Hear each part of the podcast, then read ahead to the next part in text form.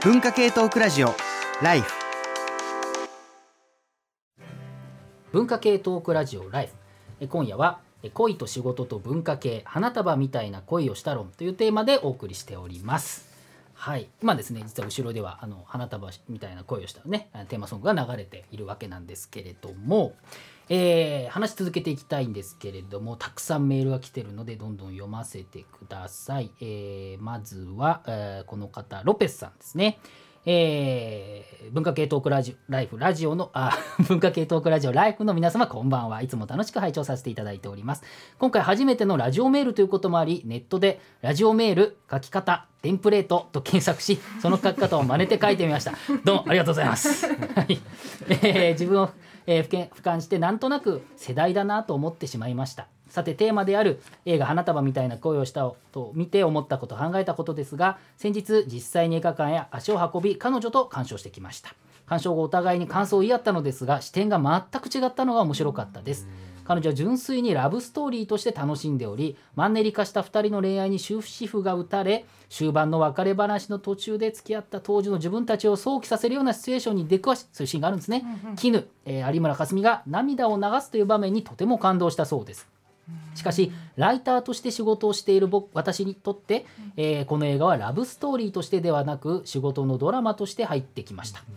えークライアントワークを続ける中でこれおかしいなというモヤモヤに直面することがあります、まあ、会社員として働いてるってことですね。しかし多忙であることに加ええー決裁権を持っている人の判断が絶対の環境では自分の意見が通ることが少なくこうした違和感に目をつむって仕事を進めていくことが多いです。ずっとそういうスタンスで仕事をしていると自分にとっての良いが分からなくなってきてアンテナ感度が鈍りどんどん心が麻痺していきます。以前は積極的に文学に親しみ芸術にも触れてきましたがどれだけ感性を磨こうが結局正解はクライアントだろと腐ってきて純粋に芸術を楽しんでいる人の姿や またその作品に触れるのが苦痛になってくるのです。さっきも言いましたね。苦痛になってきてしまうと。映画ではどんどんビジネスに触れていく触れていく麦、えーえー菅田将暉の様子に自分が重なりかなり辛くなりました。今でこそ心をフラットにして仕事に向き合えていますが当時のことはとても辛い記憶として残っておりそれが想起されるような映画でした。クリエイターやアーティストといった職種の方がライフステージの変化によってそのキャリアを見つめ直すケースをよく聞きます。この映画を、えー鑑賞された皆さんは、えー同じ状況に直面した時どのように、えー向き合いキャリアを選択するのかまたどのように向き合ってキャリアを選択してきたのか教えてあのぜひ、えー経験をお聞きしたいですということなんですけれどもこれは、えっと小沼さんがこれこれ読んでほしいっていう話だったんですけれども、どうですかこれは？そうですね。いや僕もあのフリーランスでライターをしているんですけどやっぱりだからもうめちゃくちゃわかるなっていう感じで、うん。で僕はその会社員、えー、と最初はあの小さい編集プロダクションの会社に入って、うん。そこであの3年ぐらいこう働いてでそこからちょっとこうあのその会社にこう週3だけ行くみたいな形のちょっと変わった感じの働き方をしてでその間にこうフリーランスでいろいろとこうお仕事を増やしていって、で増えた段階で完全にフリーランスになるみたいな感じで。ちょっとこう、まあ、変わったこうキャリアアップをまあしていったんですけど、そうですね。だからでやっぱその会社にいた時って、その自分で仕事を取ってくることばっかりではないのでどうしてもそのなんだろう本当にこれがやりたかったのかなっていうふうに思ってしまうことがはい。すごくあのやっぱりあって、まあ、それでやっぱりなんだろうなちょっとこう自暴自棄になってしまうというかなんかそこで追い込まれることってあったなと思っていてでそうですね。なんかそういう時にこうどうしたかっていうとそういう時に僕は結構自分でまあブログを書いたりとかしていて、ちょっとそれでこうなんだろうその自分の感性を殺さずにいられる場っていうのをこう自分で作ったんですよね。なんかそれをこうまあ作ることでちょっとこうそれをこう何とか書くことをモチベーションにしてあの やっていけたっていうことがあってで、まあ、それをやっているうちにどんどんこう気持ちが膨らんでいってでそれでこうフリーランスの方にこう持っていけたっていうところもあるのでなんかぜひそのちょっとこう腐ってきてっていうことがあるようであれば、まあ、ちょっとどうしてもお仕事が忙しいとなかなかそういう時間も取れないとは思うんですけどすごくこう短いあの文章でもいいと思うのであのぜひやってみていただきたいなっていうふうに思いました。なんかそのここでこうロペスさんが書かれてるような葛藤って、あの僕もこのメールを読んですごくあの、うんあすごいわかるなっていうふうに思ったことなので何かそういうことをあの正直に綴るだけでも何かそれがこう文章としていいものになるんじゃないかなっていうふうにあ感じました。ー。そうか。コンテンツっていうかなんか文章を書こうってうんこう考えれば考えるほど書けなくなってでなんか自分が本来好きだったものと真逆なことをしているからよ余計になんかそういったちゃんとした文章を書けなくなってでそれで離れていくと戻ってこれないというかうん。どんどん厳しくなってしまうと。だから最初のステップはもう辛かっただけでもいいから書いていくことでまあ本当日記とか書くことってそうですね。あの書くことで自分のことを客観的に見て、うんうんうん。まああの CBT とかね認知行動療法とかまあそういうこともありますけれども自分ねあの状況をまず適切に把握するじゃないですけれども、はい。そうですね。まあ、そういうことを続けていくっていうことがまず大事っていうことですね。そうですね。あのこれの問題ってそのこの映画の中では主人公の麦君はその働いていく中で今まで好きだった文化系の作品見る気がなくなっちゃって、うんで何度も言うけどパズドラがダメじゃないんだけれども、うんうんうん。もうパズドラぐらいしかやれないんだって言ってね、会社でもずっとなんかゲームやってるっていうシーンがあるわけだけれども、なんかその感じっていうのはやっぱり人によってはすごいうっていうものを感じさせるっていうことですけれども山本さんもうなずいてますけれどいやもう私もあのあの就職して仕事してた時はずっと「ラブライブ!」っていうアニメのなんか音ゲーしかずっとできない時がもうずっと「ラブライブ! 」の音ゲーをやそうや やっていた時期があっていやだからもう本当にあのパズドラしかできないっていう気持ちめちゃくちゃわかるしあそれであ関連してメールを読みたいと思います。はいえっ、とラジオネームえー2月30日さんかな、なんか存在しない日です。ライフクルーの皆様こんばんは。いやー花恋面白かったですね。面白かったのですが後半後半麦くんがカルチャー離れを起こしてイラストレーターになる夢も諦めざるを得なくなっていく姿は涙なしには見られませんでした。それでも麦くんをサブカル落語家落語者と言い切れないのは彼がそうせざるを得なかった理由の半分くらいは環境にあると思うからです。あんなに素敵なイラストが数千円で買いたた買い叩かれてしまうのは貧しい日本社会のせいに違いありません。それから親の資本格差も相当えぐい。麦くんの実家が東京で広告代理店勤務の両親がいたらもう少しイラストレーターを続けられたり発給でもカルチャーに近い仕事に就いたりできていたかもしれませんよね。ああ麦くんを救いたい。でも環境は変え難い。どうしたら麦くんはカルチャー離れせずに済んだのでしょうか？皆さんの意見も聞いてみたいですっていうことで。いやもうこれはちょっと、この会場というか、いる皆さんに。いやどうしたら麦くんはカルチャー離れせずに済んだのか。私は就職をあなんていうか仕事を辞めたら全然何でも見れるようになりました。あー仕事を辞めて心の余裕ができたらそうそうそうそう全然見れるようになりました。でもあんまり万人に勧めがたい解決方法なんで、まあこれね映画の中では一つはその有村架純演じる絹ちゃんの方は、まあ、東京に実家があって、まあ、どうやら、まあ、大手の広告代理店に、のの親がいて、まあ、割と、まあ、めちゃくちゃ裕福っていうわけではないでしょうけどまあやっぱり裕福な方であって、うんうんで菅田将暉演じる麦君の方は新潟ですよね、まあ、新潟の、まあ、どういうお仕事かわからないけどまあまあなんていうのかな。ふ普通のって感じなんですかね、ところから、まあ、要するに地方か東京かっていう、まあ、実家がどこにあるのか問題みたいなふうに言われますけれどもあのそういった、まあ、違いはあるよねっていうことだと思うんですね。でやっぱなかなかそのそこは難しいと思うんですけれども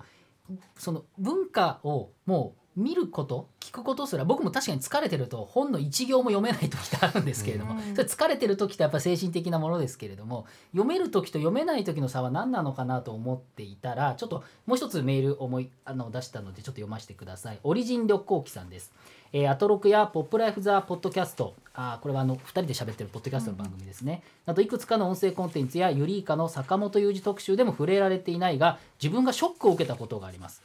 麦が仕事に忙しくなり趣味や日常生活に余裕がなくなる。絹はそんなパートナーとの関係がギクシャクするなど人生のピンチの時に特効薬でないにしても彼らがそれまでに見たり読んだり聞いたりしてきたカルチャーが助けになっていないことです。自分も自己啓発本とは違うとしながらも物語の中の主人公たちがピンチを乗り越えるシーンに心の付箋を貼っつけていたりもします。自分が読み取れていないだけで終盤2人が出した答えにそれまで多く固有名詞で登場した作品たちは影響しているのでしょうか？出演者の皆さんに座右の銘じゃないけど、えー座右の作品ありますか？放送とっても楽しみにしています。えー、という感じですね。えー追伸、えー終盤関係がこじれるまでゴールデンカムイが本棚のおそらく一軍的な位置にあり続けたこと、えー麦はもちろん絹もその間に新しい作品見つけてないなぁと思った次第です。ゴールデンカムイが面白いのは言うまでもなくですがということなんですが、まあ、この作品の特徴ってあの最初米川さんにもお話ししたと思うんですけれどもあのたくさんの固有名詞は出てくるんだけれどもその作品の中身の話 とかそれが実像にどう関係あるかっていう話はしていない。あくまで記号的な作品になっていて、まあ、この方がオリジン旅行記さんが言ってるのはそういうことだと思うんですけれども、そこの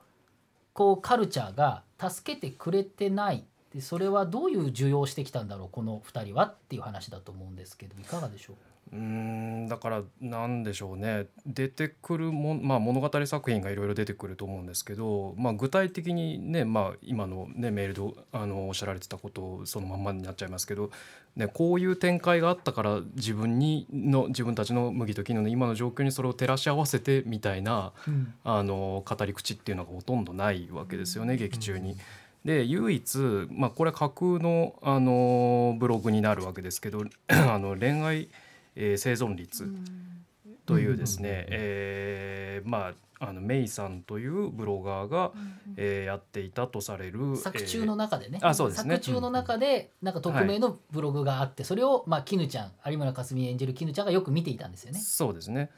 だまああのフィクションの、えーブログなんだけれども、えーそのブログの中で、えーそのメイさんというブロガーが語っていた、えーちょっとごめんなさい。細かい言い回しがあれなんですけど、うん。えーまあ、私はこの恋愛を生き,、えー生き延びると、まあ、恋愛っていうのは基本的に、えー必ず終わりある、えーパーティーであってそれに個々好きなものを持ち寄って、えー終わりあるパーティーを楽しむしかないのだっていう、まあ、具体的なセンテンスっていうのがそこでだけ参照される構図になるわけですよね。なんか終わりがあるのが前提みたいな話でしたっけね。そうですね。そういうような感じのことをなんかそうですね言ってましたよね。そうですね、だから絹は、まあえー劇中で数少ない具具体的な他人の言葉を参照する場面として、うんここで、えーそのメイの恋愛観っていうものを、えー自分に引き寄せて、えーこの先の自分の展望っていうのを考えると。で逆に言うと他の場面での、えー物語なり、えー音楽なりお笑いなりっていうのの消費の仕方っていうのは今言ったような引き寄せっていうのがほとんどないわけですよね。うんあれが好きだとかあれに泣いたとかあれに感動したっていう、えー言い方しか基本的には出てこない。ただこのこの作品って全体的にそうだと思うんですけどただそれを断罪する目線で書かれてるわけでもないと思うんですよ。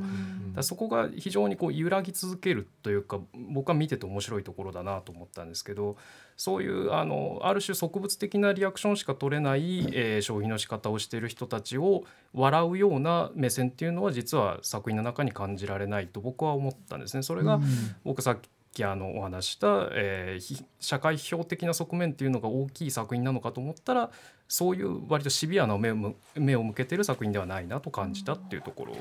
だったりしますね。そうですね。うんはい。一個ちょっと読みたいメールがあるんですけど、い、いですか？えっ、と北陸鉄北陸鉄道一人旅50歳男性の方ですね。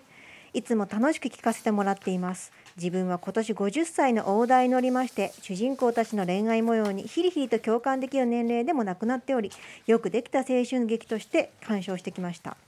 そんなちょっと距離感のある映画体験の中で印象に残ったのは物語中盤小林薫が演じる麦君の父親が登場する短いシーンです、この時点で麦君は大学卒業後のモラトリアム延長戦を絹ちゃんと仲良く暮らしています。上京してきた父親は故郷である長岡に帰ってくる気のない麦君に対し長岡花火の協賛金にしたいからというロジックで仕送り停止を宣言します。平原綾香の壮大なジュピターと夜空に広がる花火の映像が挿入されたりしてコメディタッチな演出でした、物語の中で長岡花火の下りにはさほどさほど重きを置かれていません。しかし長岡出身の麦君の心地を察するに普遍的懲罰的に仕送りを止められるのではなくて長岡花火の協賛金とするためという地域貢献プラと父親の自己実現的な理由による仕送り停止というのは グーの音も出ない正論として響いたはずです。自らの立場を振り返りきちんとしなくてはと思いを新たにするところもあったのではないでしょうか。この作品の中では前編を通して主人公2人が好むサブカルチャーといわゆるメインストリームのポップカルチャーの対比が描かれています。この対比の構造の外側で麦君に小さくないインパクトを与えたと思われる文化的事象として地元に根付くローカルカルチャーの象徴としての長岡花火が置かれるというのはなかなか興味深いというふうに見ました。こういった細部の丁寧さが坂本雄二脚本の魅力なのでしょうねと。皆さんうんうん言ってらっしゃいますが。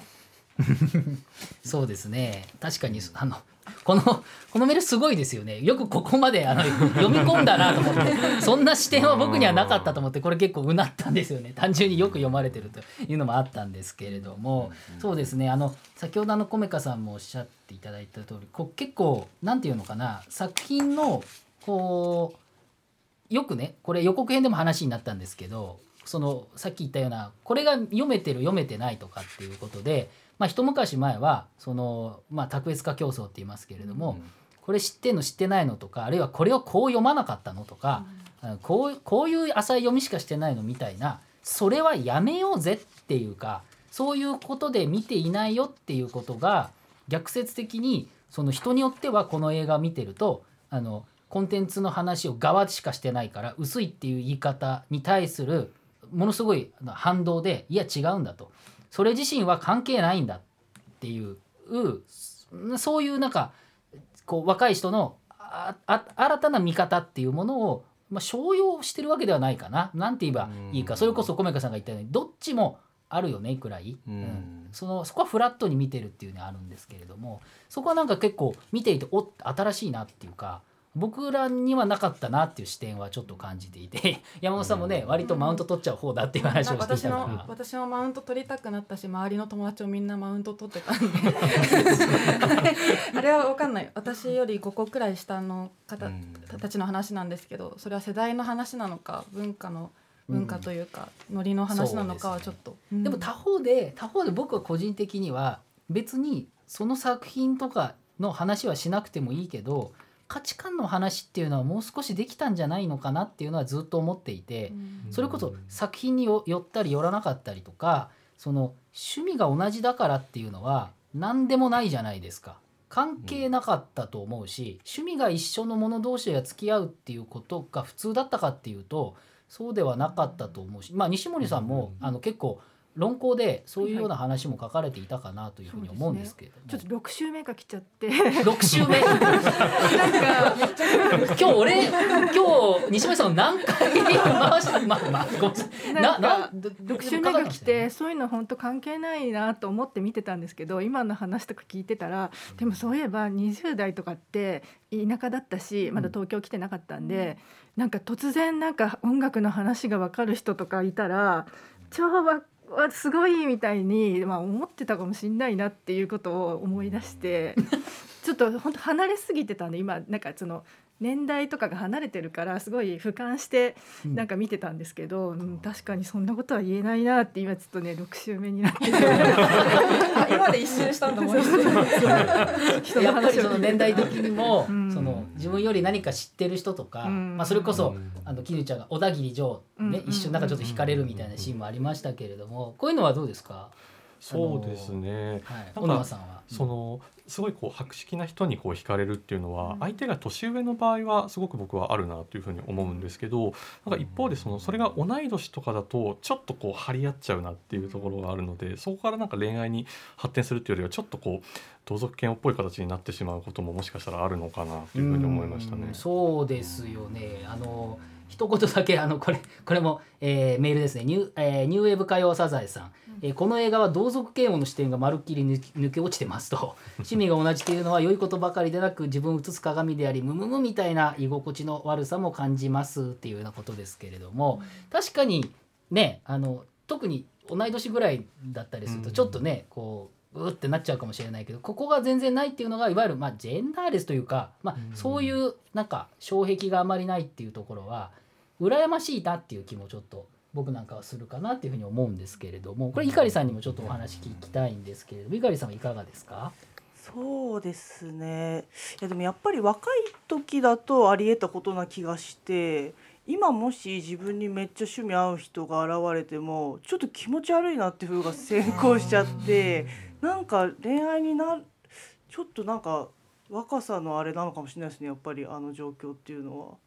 私、うん。小田切城に惹かれるっていうのはなんかすごいありがちだなっていう感じがするし。なんか一回そういうこともしとけみたいな感じもそうそうそうそう しかしねそうそうわかるんですよ。そのね映画の中で小田切城が、まあ、小田切城っぽい感じで出てくるんですよ。なんかなんて言えばいいですかね。ほ本人とご登場みたいな感じ。そうおおみたいな。なんかできる都会の男みたいなのがややってきてなんか自分よりももう何個もこう何重もしてきて上の存在みたいな風に見ちゃうんですけれどもなんかねでもそれがねあの一回経験みたいなのもまたねそれはそれでちょっと評価とはあーね。それとまた違うね価値観を提示してるっていうのもあるっていうところもあるからこれどう感受していいのか見てる方もこれこうたくさんリスナーの方からメールいただいてますが本当にいろんなと視点からの意見があると思うんですよね。はい。ということなんですけれどもあの、まあ、全体的にはあの山本さんなんかもこの辺はあの随分いろいろ感じるところがあるのかなというふうに思ってるんですけれどもい。やもうだから皆さんにもう一度お聞きしたいんですけどどうやったら離れないでいられるのか どうやったら麦君を救えたのか救え救えたか分かんなくて別に仕事を頑張っ頑張ってそれで楽しみを得るそれが楽しいと思うっていうことはなんか全然すごくいいことだと思うしやっぱり自分がなんか文化系のカルチャーが好きだからといってやっぱすぐ労働はクソだとかい言いたくなっちゃいますけど そこで楽しくやる分やることはなんかすごく悪い悪いことは絶対ないと思いつつもでもどうやったら麦君はこうカルチャー離れをせずに済んだのかなって、じゃあ、うん。えっと西森さん。私は結構、えー、とこれはまあ3週目ぐらいに戻るかもしれないんですけど あのーなんていうか麦君はやっぱり、えー、と労働のしんどさもあるけれど、やっぱりあのーえっと、絹ちゃんと結婚したいみたいな気持ちとか、やっぱりなんていうのかな、まあ、あの普通の人にな普通の幸せをね掴みたいみたいなモードにすごい入っちゃって、そのためには労働だみたいな、うん。会社人間になってみるのが成長だみたいな風にちょっと思い込んじゃった感じがあったのでなんかそれを言うとあの、えっと、別れた途端にまたすぐ楽しめるようになってるじゃないですか。ってことは別に労働自体が問題というよりはマインドセットの問題で、だから悲しいのはなんだろううん別れる前にそれにねどうにか気づけたらよかったかもしれないけれどただあの絹ちゃんがまあどうあのそこでまあ同時にこう決意するっていうか、まあ、うん全然趣味も合うし、えっと、別れた後も気が合うしまた戻ってもいいぐらいの感じになるけれどもそれでもやっぱり、えっと、ダメなのってやっぱりあのなんていうのかな、えっと、麦がうんもともとそういう、えー言葉遣いとかも対等だし、えっと、全然そういうあの男性優位的なものを出したりはしないけれど、そのやっぱり、えっと、先輩との付き合いとか、まああのね、ある出来事をきっかけに知るそのなんていうのかな見てるものの違い見てた世界の違いに気づいたことが結構でかいのでそれでなんかすごく分かつことになったのかなって感じがしたんですね。でもなんていうかな、まあ、東京であれなんかそういう気が合う人に会うみたいなのは結構尊いことなので、ななんとなくあのすれ違い具合とか見てもさ最後のって いう言い方もあれだけど、なんかまあ交わることがあるんじゃないかなっていう気はしますね。なんか他の坂本龍二作品のことを考えても。ああそうですね。はい。とあの時あのこの状態しかも20な半ばぐらい2 5 6ぐらいではちょっと難しかったけど、うん。もう何年とかして5年10年とかした時にはもしかしたらっていうっていうことで、うん。まああの希望。希望でもありし、うん。そこは一つの、まあ、まあ経験そうですね。あとは坂本さんがいつでもあの作品書くときは結構高校生の人に向けて書いてるっていう話をしててでも結構この作品って高校生の人に向けて書くのには割と難しめんじゃないかなって思うし、うん。あのそれこそあのよくメールとかにも来てるように結構そのストレートにショックを受けるあの失恋の痛手を、えっといろんな理由があるんだとかいうこう、ね、大人の見方ではなく結構ストレートにもうガクッと別れが辛いみたいになってたりはするんだけどでもまあそのそういうのを先に見せてあげるっていうのもなんかこう高校生のためなのかなとか考えたり。あそうか。だからカップルが出て高校生とか大学生のカップルが出てきた時には、自分らがこのまま行くと何年か先に陥るやつだぞみたいな、うん。そういう視点であの 見るとするならば、うん。まあなんていうんですかね。そこからあの経験を得られるっていうことではあるのかもしれないですね。まあそうですね。わかんないですけどね。そういうこじつけでなんか。いやいやいやなことでも本当に一つ思うのはやっぱり最初すごく新しい形の出会いというかすごくジェンダーレスで本当にあのいい感じでこう摩擦もなく来てたのにやっぱりこれは社会の変遷の中で生きていくっていうことで仕事人間になっていく、まあ、昭和的マッチョ的な価値観にいっていくっていうこととか。でそのうんそれがなんていうのかな仕事すること自体は全然否定じゃないんだけれども、そこでコミュニケーションがうまくなかなかっていうのが、ね、見ていて歯がゆい、まあうんがゆえに絶妙な差配なのかなと思うんですけれども。じゃあ一はい、あと、はい。後になってみたらまた違うとか10年後とかに見たら違う感じのね映画になるのかなっていう気もしますよね。うん。まあそうですね。うん、うん。成長したりして。はい、わかりました。ということなんでじゃああのここで一曲聴いていただいて、えーまた次のパートで、えーもう少し話をですね展開していきたいと思うんですが、曲はじゃあ山本さんお願いいたします。はい、山本です。えっと、ちょっと麦君に私はすごい感情移入してるので、まあ、これがなんかまあ仕事イラストの仕事にならなかったとしてもちょっと描き続けてほしいなみたいな気持ちがあって、まあ、好きなことに対してお金が支払われなかったりとか、まあ、構造はどうにかしてると思うんですけど、まあ、何かを作る楽しみはやっぱ奪えないんじゃないかと思っていてで今あ今回あのあれするのはパリあの鈴木奈緒さんとチェアリングなんかを提唱して今売れっ子ライターになっているえパリッコさんの曲でえっ、とえっ、と歌詞に30過ぎても芽が出ないっていうところがあるんですけど、まあ、そういう感じで自分を笑い飛ばして歌えるくらいの気持ちでいたらいいなと思います。ということでええパリッコで芽が出ない節文化系トークラジオライフ。